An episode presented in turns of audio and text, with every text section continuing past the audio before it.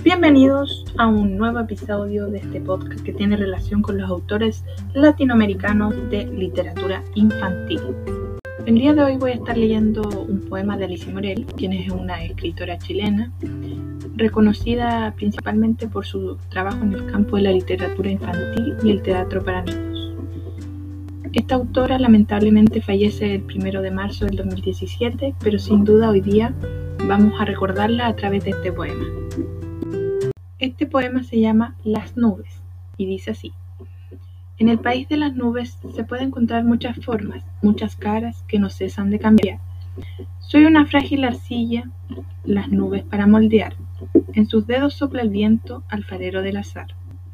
Alza castillos y puentes que nadie puede cruzar.